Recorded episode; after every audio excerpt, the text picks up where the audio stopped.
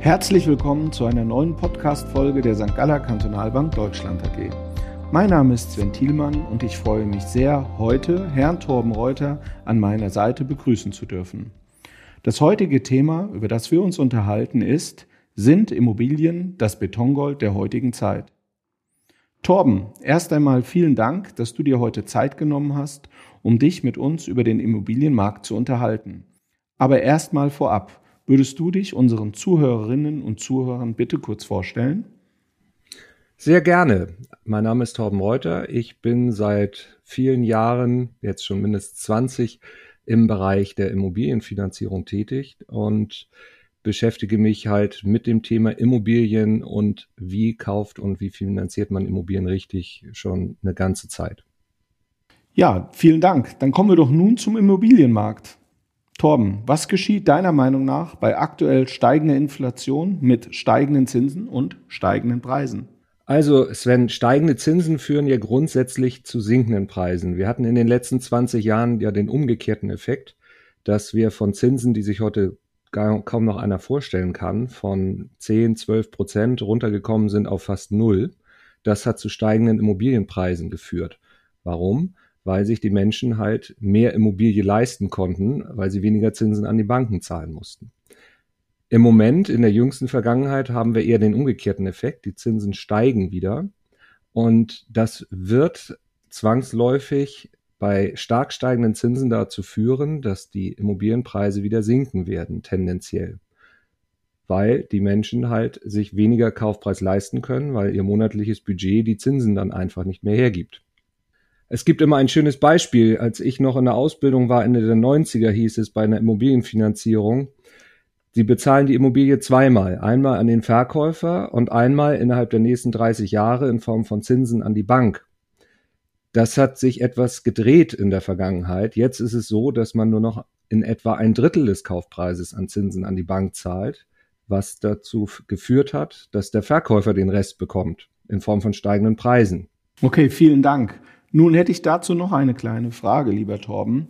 Wenn aber die Preise für den Bau einer Immobilie aufgrund von der Inflation steigen, müsste doch am Ende des Tages auch dann der Wert der Immobilie oder der Anschaffungswert teurer sein, trotz steigenden Zinsen. Das ist richtig. Führt aber auch dazu, dass die Nachfrage nach Immobilien wieder sinken wird. Das heißt, die Leute können sich nicht mehr so große Immobilien leisten. Wir haben ja in den letzten 20 Jahren oder überhaupt haben wir eine Zunahme des Quadratmeteranteils pro Bewohner gesehen. Das würde dann wieder dazu führen, dass die Leute sich kleinere Wohnungen nur leisten können. Einfach weil die Zinsen dann zu stark sind für das monatliche Budget, was sie haben. Okay. Und welche Auswirkungen haben politische Entscheidungen und behördliche Gegebenheiten wie zum Beispiel die Teilung der Maklercottage, ähm, die Mietpreisbremse, Bauvorschriften, Genehmigungsverfahren etc. auf den Markt? Also nehmen wir mal das Positive. Es gibt ja in der Immobilienfinanzierung Möglichkeiten, Förderkredite auf Länderebene zu bekommen. Das ist von Bundesland zu Bundesland unterschiedlich, aber das hat zu einem schönen Effekt gerade für junge Familien geführt, die eben einen Teil über Förderkredite finanzieren und dadurch auch leichter an Bankkredite rankommen. Die Zuschüsse, die es in Form der KfW-Zuschüsse für Familien, äh, für, für Bauen oder Kaufen gibt, auch das Baukindergeld, haben sicherlich dazu geführt, dass sich breitere Käuferschichten auch die Immobilie insgesamt leisten können. Allerdings wurden auch teilweise Zuschüsse schon in die Kaufpreise mit einberechnet. Das war insbesondere bei den Baudenkmälern so, dass diejenigen, die die saniert haben, dann auch gleich die Zuschüsse mit in den Kaufpreis eingerechnet haben, was also zu Mitnahmeeffekten geführt hat. Die politischen Entscheidungen, ist meine Erfahrung, sind meistens gut gemeint, werden aber dann wieder umgangen und erzeugen genau das Gegenteil. Nehmen wir mal die Maklerkotage als Beispiel. Früher war das so, Gerade nehmen wir mal Berlin als krasses Beispiel, 7,14 Prozent Maklerkotage. Da wurde natürlich verhandelt, weil das eine ganze Menge ist. Inzwischen ist es in Berlin so, dass sie sagen, naja, dreieinhalb Prozent zahlt der Verkäufer, dreieinhalb Prozent der Käufer, da wird gar nicht mehr verhandelt. Das hat dazu geführt, dass insgesamt die Maklerkotage gestiegen ist und auf die Maklerkotage, die ja nun auch der Verkäufer bezahlt, aber im Endeffekt ja immer der Käufer durch gestiegene Kaufpreise letztendlich auch das Steueraufkommen in Form der Grunderwerbsteuer gestiegen ist. Also hat die Teilung der Maklerkotage eher zu nachteiligen Effekten für den Käufer letztendlich geführt. Nehmen wir die Mietpreisbremse, die wurde ja in Berlin auch zum Glück wieder zurückgezogen, weil die hat total versagt. Sie hat im Endeffekt nur dazu geführt, dass diejenigen, die bereits Mieter sind, geschützt sind, aber die, die eine Wohnung suchen, äh, unter erheblichen Probleme gekommen sind. Einmal, weil weniger Wohnraum gebaut wurde. Es haben sich viele Bauträgerunternehmen aus Berlin nach der Verkündung der Mietpreisbremse zurückgezogen. Und im zweiten Schritt, dass viele äh, Bauunternehmen einfach dann versucht haben, auch durch entsprechende Neubauten äh, die Mietpreisbremse zu umgehen. Aber durch diese entstehende Unsicherheit weniger gebaut wird, Angebot und Nachfrage bedeutet natürlich, es gibt weniger Angebot und weiter äh, Schwierigkeiten, neue Wohnungen zu finden. Als nächstes haben wir die Bauvorschriften. Es gibt in Deutschland über 20.000 Bauvorschriften. Das führt natürlich zu viel höheren Kosten, weil die, äh, die Bauvorschriften einfach dazu führen, dass eben die, die Unternehmen das kalkulieren müssen und äh, man hat, man sieht das in anderen Ländern wie Frankreich oder Spanien, dass dort die Bauvorschriften nicht ganz so hoch sind und dann hat man auch geringere Baukosten, was letztendlich dann natürlich denjenigen, die wohnen oder kaufen wollen, zugutekommt. Wir haben auch das Problem behördliche Willkür. Ich gebe mal ein Beispiel. Ich betreue auch Bauherren und, und Bauunternehmen. In Hamburg gab es mal einen Fall, da gab es in der Behörde eine wirkliche Autohasserin, die hat dann einfach die Tiefgarage nicht genehmigt und hat gesagt, Parkplätze gibt es zwar in der Umgebung nicht, aber die Leute sollen gefälligst mit dem Fahrrad fahren. Das hat zu jahrelangem Streit geführt und nicht unbedingt dazu, dass die Baukosten gesunken sind. In dem Genehmigungsverfahren haben wir natürlich großen politischen Willen, dass viele Wohnungen und, und Häuser genehmigt werden, weil wir gerade in den Großstädten und in den Ballungszentren Wohnknappheit haben. Aber das Problem ist, dass die Behörden, die die Baugenehmigungen erteilen, einfach teilweise nicht genügend Mitarbeiter haben. Das hat man insbesondere in den Corona-Zeiten gemerkt, wo die Genehmigungszeiten extrem angestiegen sind. Und äh, das führte auch dazu, dass die, äh, die haben auch die technischen Möglichkeiten gar nicht. Das heißt, die Mitarbeiter sind nach Hause geschickt worden, sollten von dort arbeiten, äh, haben sich noch mit Fax beholfen und sind nur einmal die Woche ins Büro gekommen. Das alles führt eben zu Verzögerungen und letztendlich Kostensteigerungen, weil auch die Finanzierungszinsen der Bauträger natürlich weiterlaufen. Das sind nun mal so einige Beispiele, die die politischen Entscheidungen, die sicherlich gut gemeint sind und die Auswirkungen darüber, letztendlich die Konsequenzen und doch eher negative Auswirkungen teilweise auf den Markt haben. Ja, dann fassen wir es kurz zusammen. Gut gedacht, schlecht gemacht, sagt man ja so schön. Ja, dann hätte ich noch eine zusätzliche Frage an dich, lieber Torben. In der jetzigen Zeit, du hast es beschrieben, eventuell fallende Immobilienpreise bei steigenden Zinsen, wenn es so kommt. Wie finanziere ich denn aktuell dann richtig, wenn ich jetzt gerade eine Immobilie kaufen möchte oder in den nächsten sechs bis zwölf Monaten plane, eine Immobilie zu, zu erwerben? Sven, aktuell ist es ganz einfach. Lang, länger am längsten die Zinsbindung so lang wie möglich machen. Im Bereich der steigenden Zinsen oder in dem aktuellen Marktumfeld der steigenden Zinsen sollte man das absichern. Gerade wenn man als junge Familie sich das, den Traum vom Eigenheim erfüllt, dann kann man dort keine Risiken eingehen. Das heißt, wir sind aktuell bei Zinsen irgendwo bei anderthalb Prozent. Wenn die Zinsen wie vor sieben, acht Jahren noch wieder auf fünf bis sechs Prozent steigen sollten, dann muss die Kalkulation so abgesichert sein, dass die monatlichen Raten das Budget nicht mehr übersteigen, weil das wäre der schlimmste Fall. Ich mache zum Beispiel nur eine zehnjährige Zinsbindung mit einem Prozent Tilgung, habe kaum Eigenkapital und in zehn Jahren steigen die Zinsen von eineinhalb Prozent auf sechs Prozent. Dann bin ich gezwungen, die Immobilie zu verkaufen und dann ausgerechnet in einem Marktumfeld, in dem die Immobilienpreise gesunken sind. Das ist natürlich dann der absolute Worst Case. Der darf nicht passieren. Deshalb so lang wie möglich die Zinsbindung machen. Ich habe dort eine Daumenregel. Innerhalb der Zinsbindungsfrist der ersten muss der Kredit um mindestens die Hälfte getilgt sein. Das muss ich in meinem Budget ausrechnen. Das heißt, wenn ich sehe, ich schaffe es nicht nach zehn Jahren die Hälfte des Kredites zurückbezahlen, zu bezahlen, muss ich länger gehen. 15 Jahre, 20 Jahre. Es gibt auch schon 30-jährige Zinsbindungen. Die kosten mich mehr. Wenn ich mir das aber nicht leisten kann, dann sollte ich Mieter bleiben. Dann hätte ich noch eine Frage. Machen Banken denn alle Banken diese lange Zinsbindung? Weil du hast es ja, du hast es ja eben gerade gesagt, die klassische Zinsbindung, die wir kennen, sind ja die zehn Jahre. Ja, also aktuell ist es noch so, dass die allermeisten Banken auch 15 und 20 Jahre anbieten. Es haben sich einige wenige bereits daraus zurückgezogen, weil die die 20 Jahre einfach nicht mehr überblicken können und sich Banken nicht auf 20 Jahre refinanzieren.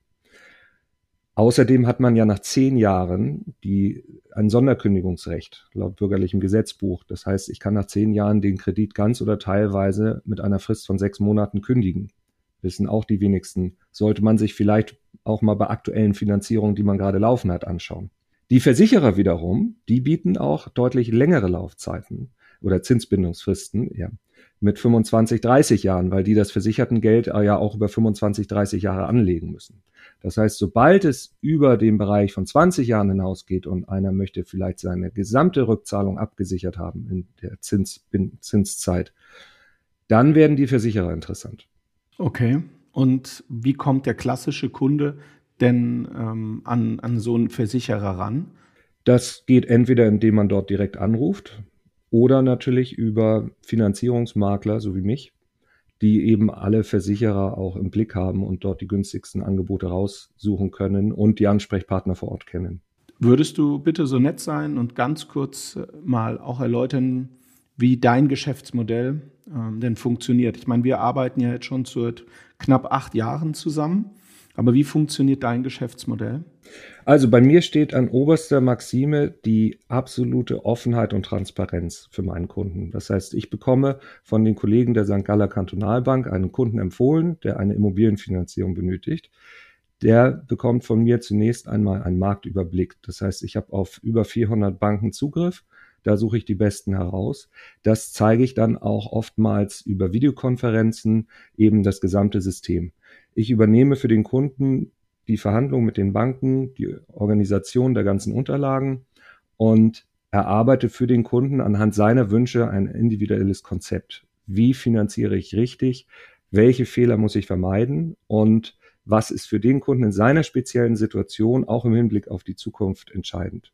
Dadurch, dass ich den Banken die ganze Arbeit abnehme, bekomme ich von den Banken im Erfolgsfall eine Provision bezahlt. Das heißt, der Kunde hat die gleichen Konditionen, als würde er direkt hingehen, meistens, nicht immer. Aber die Bank kann mir halt, weil sie weniger Arbeitsaufwand hat, eben aus deren Marge eine Vergütung bezahlen. Für den Kunden also kein Risiko. Das einzige, die einzige Bedingung, die ich da immer stelle, ist, dass ich der einzige Finanzierungsvermittler bin, weil es keinen Sinn macht, dass sie drei, vier Leute losjagen, die denselben Job machen wie ich und wir alle die gleichen Banken ansprechen. Das führt nämlich dann dazu, dass die Bank den Kreditantrag ablehnt weil sie am Endeffekt nicht weiß, welchem Vermittler ist sie denn nun eigentlich provisionspflichtig. Den Fehler sollte man vermeiden. Okay, vielen Dank. Noch eine kurze Frage. Besorgst du Finanzierungen für Immobilien ausschließlich für Deutschland oder für gewisse Regionen oder wie bist du da aufgestellt? Vielen Dank, Sven, für die Frage. Wichtiger Hinweis, da ich mich in den letzten 18 Monaten dort internationaler aufgestellt habe, weil aus, auch aus dem Hause der St. Galler Kantonalbank immer mal wieder Anfragen kamen, Finanzierung in der Schweiz, in Österreich, auf den Balearen. Das geht. Wir, ich habe mich dort mit einem Partner aus Zürich zusammengetan und wir können inzwischen viele Länder in Europa abdecken. Schweiz, Österreich, Spanien, Frankreich, Italien, teilweise auch Kroatien, so dass wir dort auch dort Lösungen bieten können, weil es nicht immer einfach ist. In dem Fall muss ich aber dazu sagen, das sind so spezielle Sachen, das machen wir erst ab einer gewissen Größenordnung. Unter einer Million lohnt sich das nicht. Also jetzt nicht irgendwie eine kleine Ferienwohnung an der Côte d'Azur, wobei die sind meistens schon so teuer, dass sich das wieder geht.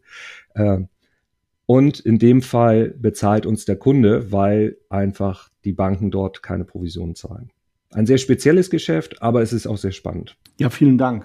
Gut, es ist ja relativ schwierig, von Deutschland aus im Ausland eine Finanzierung zu bekommen.